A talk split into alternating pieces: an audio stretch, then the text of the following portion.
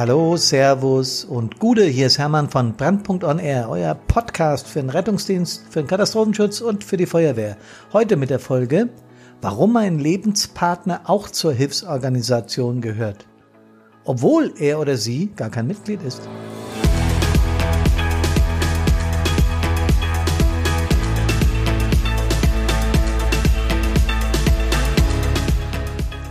Genau, Leute, heute geht es nämlich darum, ist der Partner bei der Feuerwehr, ist das Leben gar nicht schwer. Also wenn beide in der Hilfsorganisation sind, scheint es ja leichter zu sein. Aber auch das stimmt nicht so ganz. Was können wir denn tun, damit die Partner zu Hause zufrieden sind und wir in den Dienst gehen können, ohne dass es Konflikte gibt? Darum geht es heute.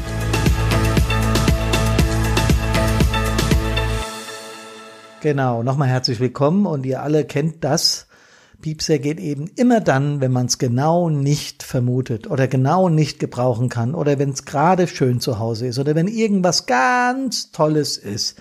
Das kann Weihnachten sein, Silvester oder Sex oder was weiß ich was. Uns allen, die länger dabei sind, ist es schon passiert. Genau. Ja, was passiert dann mit den Leuten, die zu Hause bleiben? Wie sehen die das denn, die Lebenspartnerin, der Lebenspartner oder auch die Familie? Sollten wir die mit einbeziehen oder sind uns die Konflikte, die diese Menschen erleiden, ja, sagen wir mal, egal? Dann werden wir nicht lang Spaß zusammen haben und genau darum geht's heute, Leute. Wir müssen da miteinander kommunizieren und das wird manchmal falsch gemacht und führt oft, zumindest habe ich das in meiner Karriere immer wieder erlebt, zu Spannungen. Das ist nicht gut für die Helferin oder für den Helfer, ist aber auch nicht gut für die, die zu Hause bleiben. Und da bietet Brandpunkt natürlich Lösungen an. Und die erste Lösung, die will ich euch heute mal erzählen. Ich habe nämlich solche Konflikte zuhauf erlebt.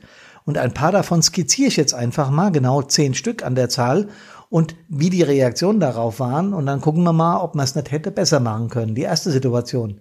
Silvester, wie? Du stößt nur mit einem Glas Wasser mit uns an. Was soll das denn? Ja, ja, ich habe äh, Notdienst äh, äh, äh, und bin bei der, äh, bin doch bei der Feuerwehr. Wo will denn dein neuer Freund auf einmal hin? Das ist total unhöflich. Ach Papa, Mama, der Torben ist ehrenamtlich Rettungsassistent und er hat gerade einen Alarm, das müsst ihr verstehen. Was heißt verstehen? Es ist unhöflich, wenn seine künftigen Schwiegereltern das erste Mal zu Gast sind. Schatz, leg doch bitte mal Grillkohle nach. Schatz? Schatz? Weg ist er. Ich muss Urlaub nehmen für den Lehrgang. Das geht leider nicht anders. Sag mal, du hast doch wohl komplett eine Schraube locker. Ich bin dein Chef und ich bestimme hier, wenn du Urlaub nimmst. Am Wochenende kommt mein Chef zum Essen. Das ist ein wahnsinnig wichtiger Termin für mich. Schalt bloß deinen Piepser ab. Äh, wird nicht so ganz funktionieren. Ich habe leider Einsatzleiter vom Dienst. Äh, bin momentan der einzige Zugführer auf Wache. Dann sollen die sich doch einen kaufen, das ist mir doch egal, der Termin ist wichtig. Du, mein Vater muss ins Krankenhaus, jetzt es geht nicht mehr, du weißt ja, dass er schwer krank ist, bitte begleite mich. Äh, Schatz, wir haben heute Blutspendetermin und sind einfach zu wenig, äh, da muss ich hin. Ey, Schatz, ich bin mal kurz weg, Piepser geht. Ey, bleib hier, ich hab Senkwehen, spinnst du? Herr Müller, Sie haben zwar entschuldigt, gefehlt, aber 30 Mal im letzten Jahr und dann jeweils über eine Stunde. Sie erhalten von mir eine Abmahnung. Was erhalte ich? Ich kündige, du Depp. Schatz, ich hab zwar hohes Fieber, aber mit 40,5 lässt sich doch noch locker ein Einsatz fahren. Der Piepser geht, ich muss weg. Und jetzt das zehnte Beispiel. Mami, du darfst nicht weggehen. Wo willst du denn immer hin? Ich hab keine Zeit, ich muss weg, ich hab Alarm. So oder so ähnlich könnte das ausgesehen haben. Und diese Dinge sind tatsächlich vorgekommen. Ich habe auch heute Morgen nochmal in den Foren rumgeblättert. Ganz viele Partnerinnen erzählen, dass das immer bei der schönsten Nebensache der Welt passiert und dass sie dann besonders genervt sind, kann man sich leidenschaftlich im wahrsten Sinne des Wortes vorstellen. Tja, Leute, was hilft da in so einem Fall? Gegenseitiges Verständnis, erklären, wie es gehen könnte. Schauen wir uns die zehn Fälle doch nochmal auf eine andere Art und Weise an. Silvester und du stößt wieder nur mit Wasser mit uns an. Was ist das denn? Leute, ich bin genau für die Menschen da, die an dem Abend trinken und dann meinen, noch Auto fahren zu müssen. Leider erleben wir das jedes Silvester. Und seht ihr, es muss ein paar geben, die sich darum kümmern. Einverstanden? Wo will denn dein neuer Freund auf einmal hin? Das ist total unhöflich. Weißt du, Mama, der Torben ist ein ganz zuverlässiger Helfer in der Hilfsorganisation. Und genau deshalb habe ich mir ihn ausgesucht. Der hat so einen super Charakter. Für mich ist er ein Held. Schatz, leg doch mal bitte Grillkohle nach. Schatz? Schatz? Da kann ich jetzt wenig nachspielen. Aber ich habe es früher immer so gemacht, wenn meine Partnerin nicht da war und ich musste den Einsatz, habe ich an die Eingangstür einfach irgendein Taschentuch oder was hingelegt, dann wusste die, ich bin weg, weil zum Schreiben oder so hatte ich keine Zeit mehr. Aber für, für den Lebenspartner ist es unglaublich wichtig zu wissen, aha, der Kerl oder die Frau ist gerade im Einsatz. Kann man so vereinbaren, kann man machen, muss man nicht. Ich muss Urlaub nehmen für den Lehrgang, geht nicht anders. Du hast wohl eine komplette Schraube locker, ich bin der Chef. Da muss man reden. Da ist Kommunikation gefragt. Hier muss miteinander gesprochen werden. Was ist im Betrieb leistbar und was nicht? Wenn es nämlich ein Dreimann-Betrieb ist, ist das eine ganz schwierige Geschichte. Im Notfall bin ich damals immer als Leiter der Feuerwehr eingeschaltet worden und dann haben wir zu dritt geredet. Der Arbeitgeber, der Mitarbeiter und ich.